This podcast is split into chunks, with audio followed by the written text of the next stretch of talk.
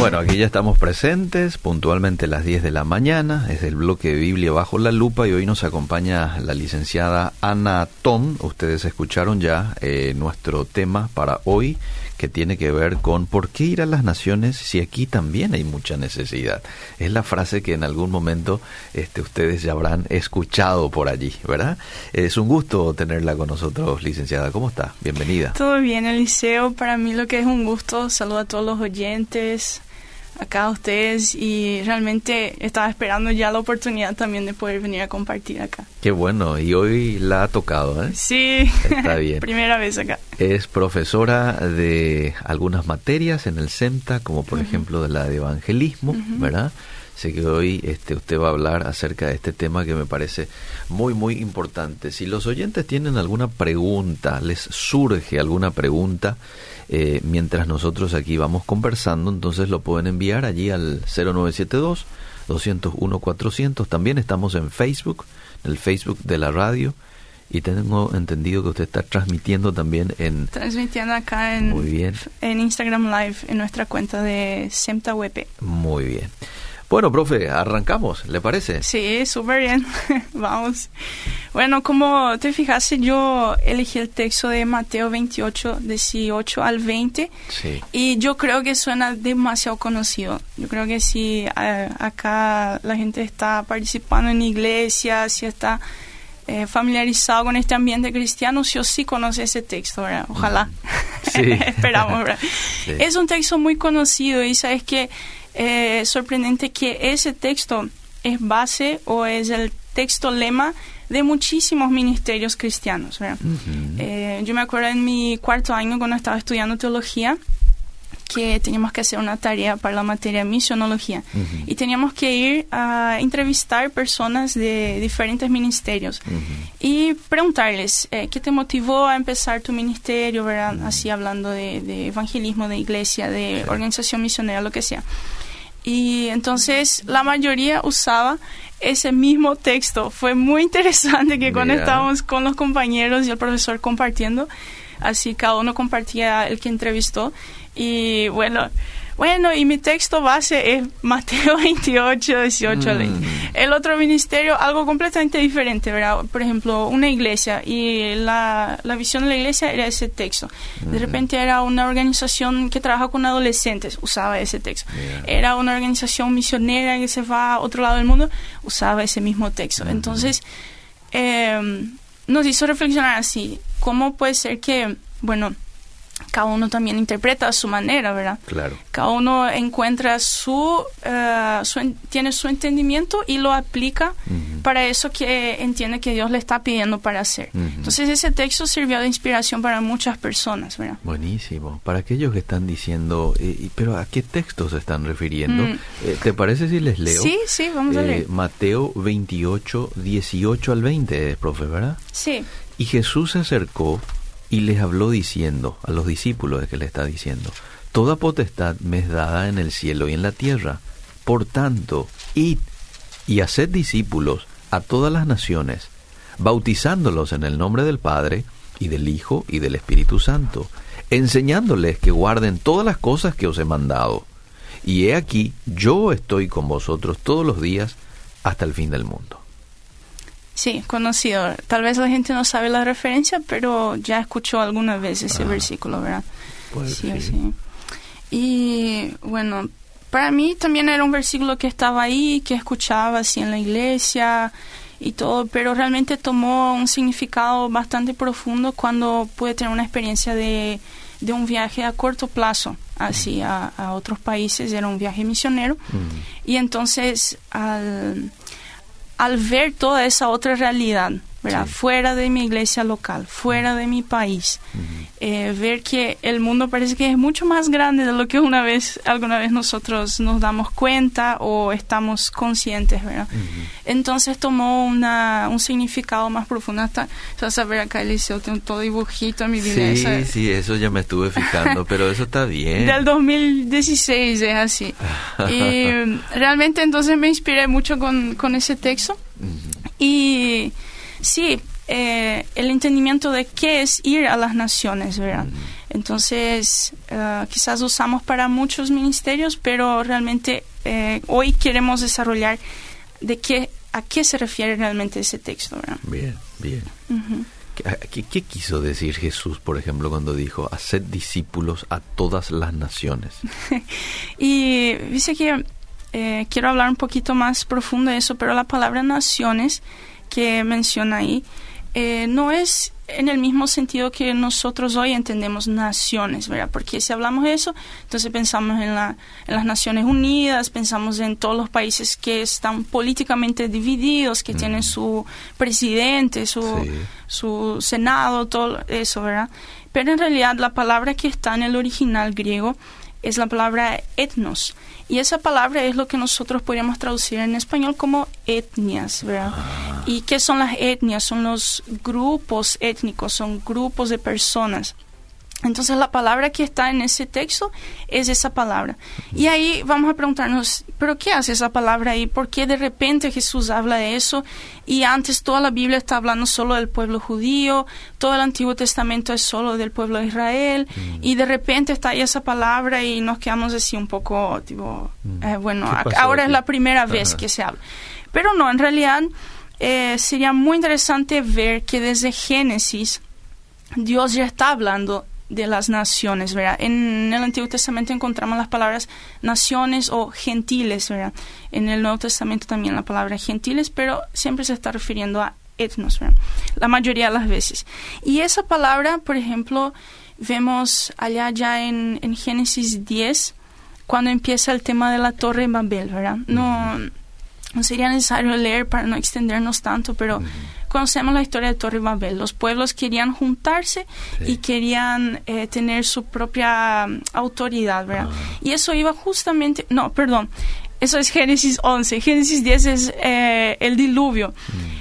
Eh, sabemos que desde el comienzo Dios da un orden al mm. hombre de multiplicarse y de poblar la tierra. Ya en Génesis, ahí a los comienzos, ¿verdad? Cuando cuando le manda al hombre a la mujer, ¿verdad? 1.28, 27, 28, por ahí, por ahí. Y, pero eso se ha interrumpido dos veces. Una en Génesis 10, perdón, me, corrijo otra vez. En Génesis 10, Dios mismo interrumpe con el diluvio, porque entonces sabemos que hay una, una aniquilación ahí de la humanidad, porque Dios eh, ve la maldad del mundo que se extendía, ¿verdad? Pero cuando sale Noé y su familia de, del arca de Noé, no se le da otra vez ese, esa misma orden que le dio a Adán y Eva. Vayan, multiplíquense, sean fértiles, llenen la tierra. La misma orden. Entonces él está restableciendo esa bendición, está dando otra vez ese mandato. Pero ¿qué pasa? En Génesis 11, enseguida, y después vemos que ahí hay una segunda interrupción, pero ahí de parte del de la humanidad mismo. Los hombres empiezan a querer juntarse y, y, hacer justamente lo contrario de lo que Dios le había mandado. Dios le había mandado expandirse, llenar la tierra y las personas querían juntarse y tener como un poder eh, supremo mm. y también em, anular esa diversidad, mm. sino que buscar la unificación, así como en un sentido de etnocentrismo y bueno, ahora vamos a ser todo uno, ¿verdad? Y en ningún momento Dios mandó eso, Dios dijo, vayan y multiplíquense. Y es el mandato cultural, ¿verdad? Que Dios da y, y Dios se complace en la diversidad, ¿verdad? él, él, quiere que los seres humanos eh, creen cultura, ¿verdad? Entonces cuando el ser humano se junta ahí, ahí Dios manda, no, acá basta ya con eso, ¿verdad? Y confunde las lenguas. Y entonces era imposible de que sigan haciendo algo juntos, sino que tienen que otra vez expandirse. Y ahí vemos que empiezan a ir a diferentes partes y bueno, sigue la historia, ¿verdad? Y luego después, ¿qué pasa? En Génesis 12, Mm. Ya ahí, el conocido eh, llamado de Abraham, la bendición de Dios a Abraham, ¿verdad? Eh, si quieres, podemos leer ese texto. Génesis 12, 1 al 3. ¿Cómo no? Génesis 12, versículo 1 dice, pero Jehová había dicho a Abraham, vete de tu tierra y de tu parentela y de la casa de tu padre a la tierra que te mostraré y haré de ti una nación grande, y te bendeciré, y engrandeceré tu nombre y serás bendición. Bendeciré a los que te bendijeren, a los que te maldijeren maldeciré, y serán benditas en ti todas las familias de la tierra. Mira qué interesante. En su familia serían benditas todas las familias de la tierra. Entonces sabemos que del linaje de Abraham está el, sale el pueblo de Israel, ¿verdad? Y toda la historia que Dios va desarrollando con el pueblo de Israel tiene esa intención. El pueblo de Israel va a ser el pueblo que va a ser luz para las otras naciones, va a ser el pueblo que va a ser de testimonio de cómo es vivir dentro de la voluntad de Dios y de esa manera va a bendecir a las otras naciones. Pero sabemos que quizás ellos no cumplen tan bien eso, ¿verdad? Porque vemos todo el desarrollo de la historia en el Antiguo Testamento es eh, vemos esa eh, constante caída y después Dios vuelve a renovar su pacto y bueno, así como nosotros hoy en día, ¿verdad? En nuestra vida cristiana muchas veces fallamos, volvemos otra vez, fallamos. Em, pero esa, esa promesa llega a su cumplimiento en la persona de Jesucristo, ¿verdad? Que a través de Él entonces realmente esa bendición llega a todas las naciones, esa bendición que es la salvación para todos los pueblos. Entonces vemos todo ese desarrollo, ¿verdad? podríamos tomar muchísimo tiempo en revisar el Antiguo Testamento, en ver que en varias partes, desde los profetas, en los salmos, en, en los profetas mayores y en los menores, siempre está esa perspectiva de cómo eh, Dios está en control de las naciones y Dios quiere alcanzar a las naciones. Un ejemplo, por ejemplo, de Jonás, el profeta Jonás, le manda a una nación pagana para que vaya a testificar y que se mm. arrepientan, ¿verdad? Mm. Pero en la culminación, ¿verdad? si vamos viendo toda la línea roja durante la Biblia, llegamos en Apocalipsis, mm. comenzamos en, en Génesis y llegamos en Apocalipsis 7, 9, donde realmente ahí vemos eh, esa, en su completa dimensión cuál era el propósito de Dios con esa bendición a todas las naciones. ¿Quiere que le lea? Sí, por favor. Después de esto miré y aquí una gran multitud, la cual nadie podía contar, de todas, eh, de todas naciones y tribus y pueblos y lenguas que estaban delante del trono y en la presencia del Cordero, vestidos de ropas blancas y con palmas en las manos. Ahí está. Ahí está. Entonces, eh, no es cuando solo hablamos... el pueblo judío presente ahí. No, y, vemos que hasta solo como un detalle, ¿verdad? Cuando le preguntan a Jesús, lo eh, vienen a probarle, ¿verdad? Ah, si esta persona se casa con otro, ¿quién va a ser su marido en el cielo? Mm. Y ahí dice, bueno, no va a haber eso en el cielo. Mm. Pero no anula los pueblos. Qué interesante, ¿verdad? Ah. Matrimonio no va a haber, pero tu cultura va a estar presente. Entonces, es muy sorprendente pensar que, que, Dios no anula la diversidad. Dios no es que, bueno, todos ahora tienen que ser de una misma cultura o tienes que eh, ahora todos tienen que hacerse judíos, ¿verdad? Vemos esa tensión en el Nuevo Testamento mm. cuando empiezan a convertirse gentiles y los judaizantes quieren forzar a que los cristianos tengan que ser, tener todas las mismas costumbres que los judíos. Mm. Y ahí hay un corte, hay una, una separación. Bueno, no, ahora hay un, nuevo pacto, ¿verdad? Mm y Dios permite, celebra y vemos esta gran celebración en Apocalipsis cuando van a ver de todos los pueblos. Y ahí volvemos a nuestro texto de Mateo 28, recordando que no es el único que habla de eso. Eso yo quiero hacer un, así, subrayar bien eso, de que cuando hablamos de... Eh, de predicar a las naciones no es solamente ahí el, la gran comisión como es conocido, sino que es algo presente en toda la Biblia. Muy bien. Sí, entonces, bueno, para entender un poco más el texto específicamente, me quiero centrar en el versículo 19, porque em, hay todo un desarrollo, ¿verdad? Que en el 18 eh, Jesús está declarando que tiene toda la autoridad, y eso, eso vemos en el texto que hay un, se repite mucho la palabra, la palabra todo. Jesús tiene toda la autoridad. Sí. Eh, vayan y hagan discípulos a todas las naciones. Eh, y voy a estar con ustedes todos los días. Enseñándoles todas las cosas. Enseñando todas las cosas, eh, me faltó eso.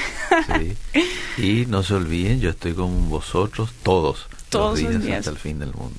Entonces es así, todo, todo, esa palabra es importante. Y acá no hay mucha vuelta que darle. Todo es todo. todo es todo. del griego, que significa, no, significa todo. Y cuando habla vayan a todas las naciones, está dando ese mandato. Eh, ahí la palabra eh, vayan, ¿verdad? Se traduce así, vayan, pero podrías, o en la conocida Reina Valera, id, ¿verdad? Por todo el mundo. E, es una palabra que está como un mandato, es un imperativo, ¿verdad?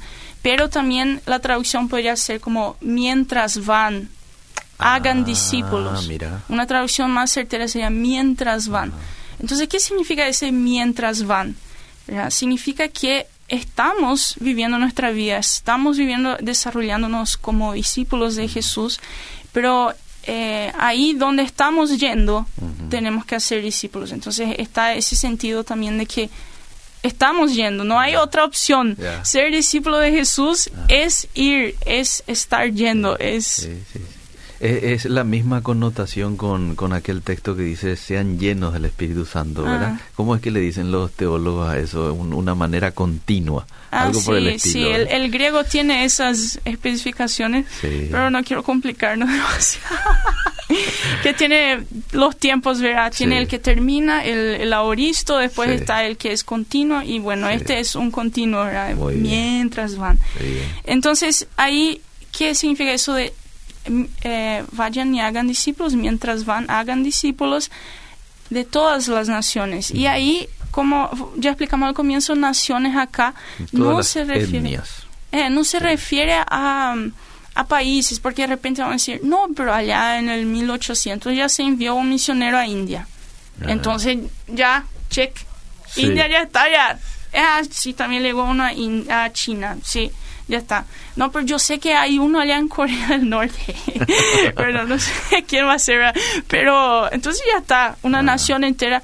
¿Cómo vamos a hacer eso? ¿verdad? ¿Cómo una persona para, eh, no sé ahora exactamente la población de India, mm, es como... Una buena cantidad, sí. Mil millones, eh, un billón, es un poco menos que China, China es como un billón novecientos, creo que. Bueno, en fin. Mil y algo. Como un misionero se enviara ahí, ¿verdad? No, eh, no se trata de naciones como la división política que entendemos hoy, sino que se trata de los grupos étnicos. Y para dar un explicar un poquito qué es eso de los grupos étnicos. Por ejemplo, justo estaba hablando de, de China y de India. En China, por ejemplo, hay 56 etnias. 56. Hay un país pero hay 56 etnias. Y eso se ve hay, que hay una etnia más dominante y muy numerosa, entonces las otras son como minorías étnicas. Ah, okay. India, por ejemplo, India tiene 705 grupos étnicos. Uy. Entonces estás hablando de un país, pero estás hablando de cuántos grupos étnicos. Hmm. Y acá en Paraguay, Eliseo, mm. ¿vos sabés cuántos grupos étnicos hay? ¿Cuántos hay, profe? No, pregunto. no. sabes, da un, tira ahí un, no me dijo fuera de micrófono que me iba a hacer esa pregunta. Pero, el profesor este, José más seguro ya lo mencionó, porque están trabajando siempre con letra paraguay. Mira, sé que hay este, una buena cantidad, pero no sé cuánto. una buena cantidad, está bueno. Son 19. 19. De grupos étnicos originarios, ¿verdad? Serían los, grupos originarios en Paraguay. Aparte está, digamos, la etnia paraguaya. Ajá. ¿verdad? Y sin contar todos los extranjeros que están acá. Ya. ¿verdad? Pero de grupos originarios en Paraguay son 19 etnias. Entonces pensamos, eh, esos grupos, ¿qué, qué, cuál es la diferencia? Ellos no se identifican como paraguayos. Ellos dicen, allá los paraguayos. Ah. Pero yo soy H. Mira. Entonces, eh, no, ellos no se identifican, ellos son H. Entonces, eso es una condición para entender qué es un grupo étnico, que ellos tienen una identidad propia, ellos tienen, eh, se reconocen como un grupo, ellos tienen una identidad cultural. Entonces, hay un, comparten idioma, costumbres, hábitos, no sé, muchísimas cosas, así como nosotros compartimos el tereré, como nos gusta el bejú y todo eso, eso es cosa de los paraguayos, pero eh, esos otros grupos van a tener sus otras costumbres. Entonces ahí podemos ir identificando. Y entonces el, el, mandato está ir a todas las naciones y discipular. Entonces, eh, discipular es muy importante entender que nuestra misión no es evangelizar solamente. Es discipular, hacer discípulos. Es que esas personas, y ahí eh, o sea, se, se explaya un poco más Jesús diciendo, bueno, enseñando todas las cosas que yo les enseñé, bautizando. Entonces, eso es parte de, ser discípulo de Jesús, ¿verdad? Em, entonces, es enseñar esos principios del reino. Es lo que hizo Jesús con los doce apóstoles, ¿verdad? Tomó muchísimo tiempo con ellos para, para acompañarles, para enseñarles. Y eso es muy importante tener en cuenta, de que eh, no se trata solo de ir y conseguir números, a veces estamos un poco desesperados por eso, ¿verdad? Sino que... O hacerles repetir una oración solamente. Así mismo. ah, no, no, ya hizo la oración. Sí. No, y, muchas veces eso causa tantos problemas mm. en la iglesia en que estamos generando eh, cristianos solo nominales, porque una vez dijo que mm. creía en Jesús, entonces ya le ponemos ahí, le dejamos ahí en la iglesia, bueno, espera la, más o menos el cielo, ¿verdad? Mm. Sino que no, ser un discípulo de Jesús es entrar otra vez en esta misma dinámica, un mm. discípulo que hace otros discípulos. Entonces no hay una continuidad, hay un eh, entonces cuando estamos haciendo un discípulo de Jesús, estamos enseñando los principios del reino de Dios y vamos a, también, Él va a entrar en esa misma tarea. También va a ser parte de esto, ¿verdad? Bien. Entonces, eh, em, me gustaría dar algunos datos. Entonces, cuando hablamos de del mundo, de las, de las etnias, profundar un poquito más ahí. ¿Qué pasa con, con esas etnias? Estamos hablando de que como divisiones políticas tenemos aproximadamente 200 países, son tipo 195, mm. Pero de grupos étnicos son aproximadamente 16 mil. Entonces, si son 16 mil grupos étnicos, mm. la tarea es un poco más grande de lo que estamos pensando, ¿verdad? Dice, es muy famosa ahora la gente que es fanática por viajar, yo me incluyo en ese grupo, pero hay un mapa así que se compra puedes comprar, yo no tengo, pero es así como una pizarra negra y vos puedes raspar así en donde ya te fuiste, por ejemplo. Ah, y ahí hay gente que, por ejemplo, pisó el aeropuerto de Estambul, allá en Turquía. Ay, no, ya estuve en Turquía, ya rayado. y, Hizo escala nomás allí, pero ya, ya, marca como un país visitado. No, ya estuve ahí, ya estuve. Y conocer un país, conocer todas las etnias que hay en ese país es mucho más que solo ir a pisar ahí. Entonces, entendemos que 16.000 etnias es mucho mayor. Ahora, ¿qué pasa? Hay un término dentro de que se maneja dentro de las organizaciones misioneras que es el término no alcanzados. Y de esos 16.000 grupos, eh, aproximadamente 7.000 de ellos, mm. de 16.000, 7.000 son considerados no alcanzados. ¿Qué significa no alcanzados? Casi la mitad. Sí, ah. casi la mitad. Es, es un grupo eh, que en todo ese grupo de personas hay menos del 1% de cristianos mm. o ah, no hay traducción bíblica o todo eso, ¿verdad?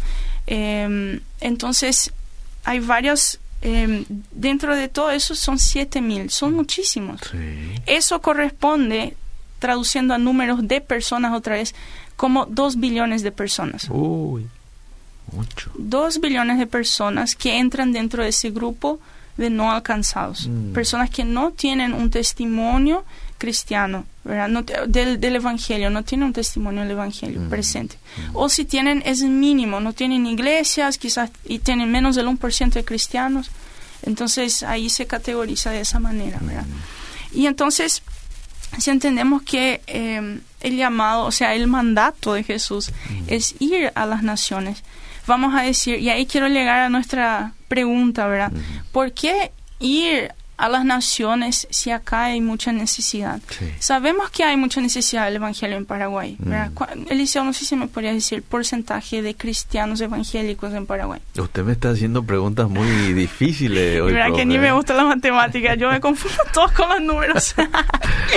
¿Porcentaje dijo? Está entre 3 y 5%, ¿verdad? Ah, no, no se llega a un acuerdo así, eh, pero entre 3 y 5% de Paraguay son cristianos evangélicos. Entonces, vamos a decir, sí, hay muchísima necesidad en Paraguay. Sí, ¿Verdad? Eh, ¿Qué pasa? Hay una diferencia entre necesidad del evangelio y acceso al evangelio. Ah. Y este es el punto más importante. Si se olvidan de todo lo que hablamos hoy, mm, no olviden esto. no olviden esto, ¿verdad? Estas eh, dos mil millones de personas que están ahí no tienen acceso al Evangelio. Mm. Acá en Paraguay hay muchísimo acceso. Un gran ejemplo es que nosotros estamos hablando acá Cierto, sí. en una radio que está abierta, cualquiera puede sintonizar, cualquiera puede mirar en las redes, en Facebook, en Mm. donde sea.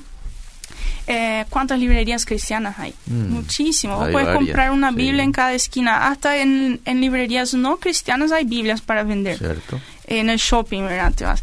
Em, entonces, hay iglesias a cada esquina. Mm. A mí me sorprende que hay tan pocos evangélicos, pero hay tantas iglesias. Sí. Entonces, hay muchísimas iglesias. Eh, la persona que quiere puede acercarse al evangelio. Lo- la diferencia es que esas personas no tienen la opción, Mm. no tienen la opción de elegir, Mm. no tienen la opción de decir yo creo en Jesús. Ellos no tienen acceso. Estas personas, la mayoría de ellas se encuentran en lo que es conocido como la ventana 1040. Si se imaginan el mapa mundi, Mm. ahí pueden imaginarse lo que es el norte de África y toda la parte de, de Asia. Entonces, eh, en esa ventana se dice 1040 por la latitud del, de las líneas así del globo. Pueden googlear, por favor, ventana 1040. Sí. En esa zona se encuentra la mayoría de las personas que no tienen acceso al Evangelio. Mm. Pero ¿qué pasa? A ese lugar se envían aproximadamente solo un por ciento de las finanzas de la iglesia. Uy. Y 3% de los misioneros se van a ese lugar donde están los no alcanzados. Entonces, vemos un desequilibrio total. Ah. Vemos un mandato muy claro, Sí. una línea, una intención de Dios con su misión tan clara. Pero cuando vemos nuestra actitud como iglesia, parece que está tan desequilibrada. Poca obediencia al mandato. Poca obediencia al mandato. Vemos eh, nuestra mayor inversión económica dónde está. Eso obviamente son estadísticas que se calculan teniendo en cuenta todas las iglesias y mundialmente. Mm. Pero ese es el, el número a que llegan, un por ciento de las finanzas.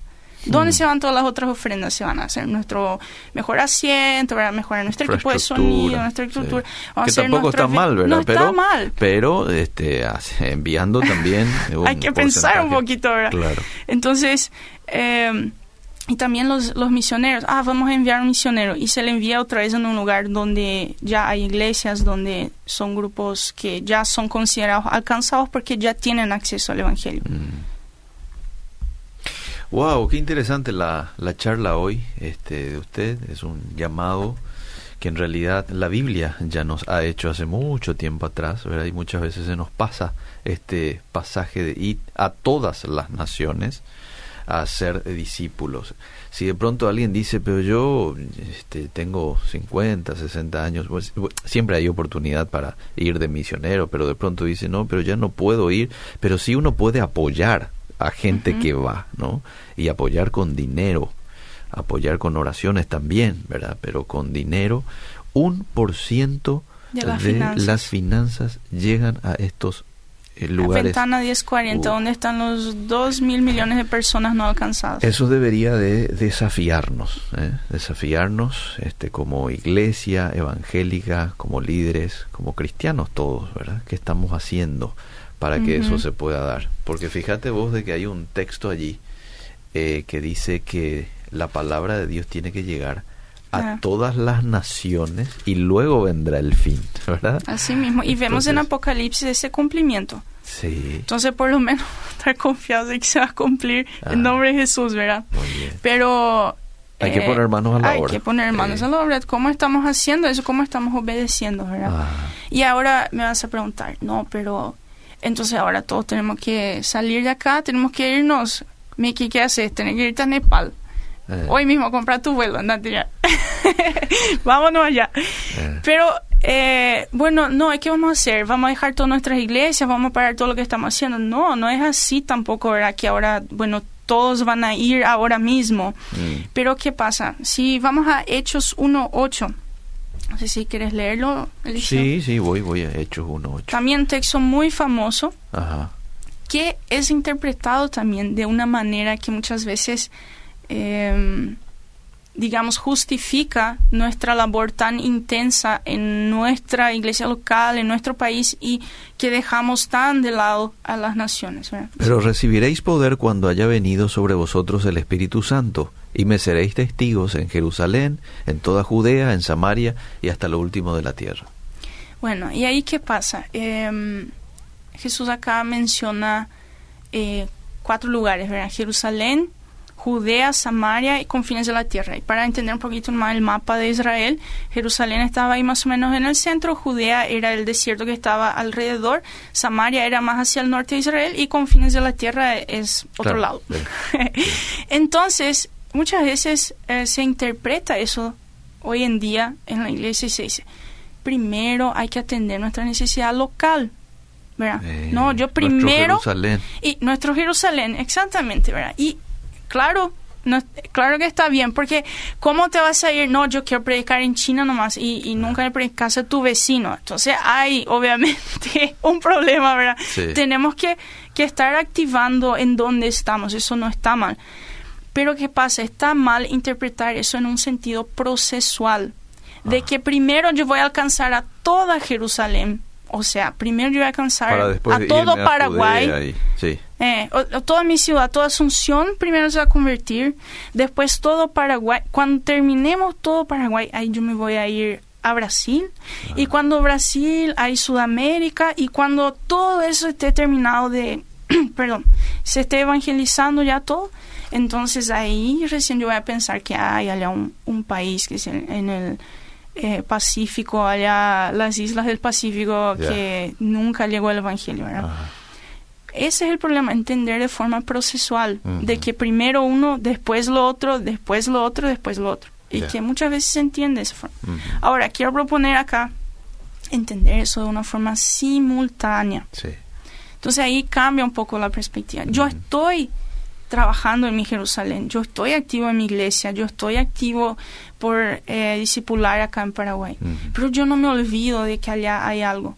Y yo participo activamente para alcanzar a las naciones, para alcanzar los confines de la tierra, mientras hago acá. Entonces, al mismo tiempo, la gente que está en las naciones también recuerda que tiene un país en donde también tiene necesidad, ¿verdad? Pero también me ocupo de mi Judea y de tanto en tanto salgo a evangelizar en el barrio, ¿verdad? Sí, me ocupo de mi país, eh, me involucro, me involucro en los en los programas que tiene mi iglesia de ayuda social, me ah. involucro en en las actividades que em, que estamos haciendo localmente, ¿verdad? el evangelismo en el barrio famoso así con la iglesia, pero que cómo nosotros como iglesia estamos preocupándonos por alcanzar a los confines de la tierra mientras estamos acá. Entonces, no sé si da el tiempo todavía, me gustaría dar algunos tips así. Sí, adelante. Sí, vos ya mencionaste mucho eso. Uno de ellos es orando por, por los países no alcanzados. Otro de ellos es ofrendando. Vemos que falta mucha ofrenda muy poco se está haciendo porque muy poco se está dando también para eso. Otro es yendo, me preparo, yo quiero ir a ver, quiero ir a conocer. Mucho la comprensión que yo tengo hoy, o porque eso me quebranta, es porque yo vi, es porque yo toqué ahí, yo hablé con gente, yo tuve que enfrentar barreras de idioma, yo tuve que ver la dificultad que hay y, y la miseria en que las personas viven cuando no hay acceso al Evangelio. Entonces eso cambia tu perspectiva hacia el mundo, cambia tu forma de interpretar la Biblia, ya no ves solo acá, ¿verdad? acá mismo. Y otro es movilizando. Movilizando es es lo que hacen muchas de las organizaciones misioneras que tenemos en Paraguay. Tenemos muchas me gustaría que eso se pueda conocer más, ¿verdad?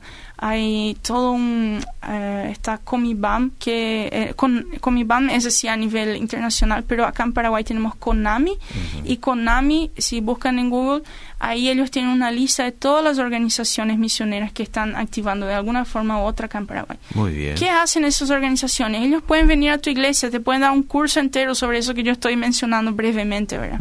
Entonces, ¿qué yo puedo hacer? Involucrarme, informar informarme, mm. Todos esos números que yo estaba dando, bueno, estudiar sobre el mundo, estudiar sobre las etnias, conocer cuáles son los misioneros paraguayos que están en el mundo. Konami tiene justamente un mapa mundi que tiene así las caritas así de las familias y, misioneros paraguayos que están en diferentes partes del mundo. Yo ah, voy a tener ese, voy a orar por esa gente, ¿verdad? Hay grupos de WhatsApp que se le agrega así y mandan pedidos de oración cada día por esos misioneros. Y me informo sobre la iglesia perseguida. si conocen el, website Puertas Abiertas o Voz de los Mártires, mm. son, son lugares donde te dan datos. Mira, este es el país con mayor persecución de cristianos, eh, donde justamente siempre está junto con los no alcanzados, ¿verdad? Porque mm. por algo también es difícil entrar ahí. Em, participar de esos eventos. Eh, hay café misionero, hay eh, cima de, hay muchísimos eventos que se hacen para dar a conocer eso, pero ¿sabes qué, Eliseo? Yo siempre estoy en ese medio y siempre son las mismas personas. Hay ese grupito ahí de 15, 20, vos conoces a todo lo que... Siempre. Acá en Paraguay, si habla de misiones, sí o sí sabe, ah, fulanito, ah, mira, ¿qué tal? Y es muy lindo compartir con ese grupo, pero me quebranta que no hay gente ahí. Ah. Tanto que se están moviendo las organizaciones, pero tampoco le importa a la iglesia. Estoy seguro que después de esta charla va a haber muchos este, interesados en poner algo más, ¿no? Su granito también en este amplio campo de la misionología, que es un mandato no de usted, no del CENTA, no de Radio no. Bedira, mm. del nuestro dueño mismo, ¿verdad? Nuestro jefe, Jesús. Profe, yo quiero agradecerle muchísimo por su tiempo hoy acá. Hay algunos mensajes, pero ya el tiempo se me fue. Solamente para cumplir, dicen, mi congregación no salimos a predicar en el barrio ni en la comunidad, tampoco hay talleres de predicación. Yo puedo salir a predicar solo por las plazas y casas. Lo puede hacer, ¿verdad? Puede salir solo, pero no piensa que sos el único. Hay como Elías en la cueva, ¿verdad? Siempre va a haber alguien más que también Dios está moviendo. Encontrar ese amigo que también se quiere mover y buscar ayuda, buscar apoyo. Trae esas iniciativas a tu iglesia, ¿verdad? Mm. Pero sí, no está mal ser pionero. Hay que ir, alguien tiene que ir primero. Y la otra pregunta es, ¿cómo puedo hacer un evangelismo efectivo, fructífero, que permanezca el fruto? Dice, no sé si quiere Otro programa. Otro programa para eso. Pero ahí citó usted un texto y ese de pronto puede ayudar mucho, el, el de Hechos 1.8, ¿verdad? Recibiréis poder cuando haya venido. Entonces, cuando vamos y y contamos y compartimos a otros, ese poder del Espíritu Santo hace de que el fruto permanezca, porque no es una tarea nuestra, es una tarea del Espíritu Santo. Es un fruto de, Dios en la conversión. Claro, totalmente. Profe, gracias por el tiempo. No, gracias a ustedes por compartir conmigo, darme ese espacio. Estoy muy feliz de poder hablar sobre eso realmente, porque veo que es una una gran necesidad. Muy bien. Si yo podría recomendar un libro, se llama Dispersados de Andrew Scott. Es un libro que hace un énfasis, mira, no todos tienen que ir a estudiar teología, no, eso mi jefe me va a retar. Mm, eh, no, eh, pero... Vayan a estudiar teología y en el CEMTA, ¿verdad? Sí, hay que ir al CEMTA. Eh, claro que hay que prepararse para ir a las naciones, ¿verdad? Para discipular. Pero vos con tu carrera, vos con los dones que tenés, ¿verdad? Ese libro habla mucho de eso. Eh, ¿Por qué no ejercer tu carrera en uno de esos países no alcanzados? ¿Por qué no ser de testimonio a esas naciones a través de tu vida cristiana también? Entonces, aprovechar lo que tenés en tus manos, con eso puedes ser parte de la misión de Dios, ¿verdad? No es que ahora tenés que dejar todo, sino con eso que Dios ya te dio. Entonces, entender eso de que cada uno va a tener un lugar mientras vayan. Entonces, mientras estás ahí haciendo tu trabajo, ahí ya tenés que ser un testigo de Jesús. Amén, amén. Gracias por compartir, profe. Seguimos.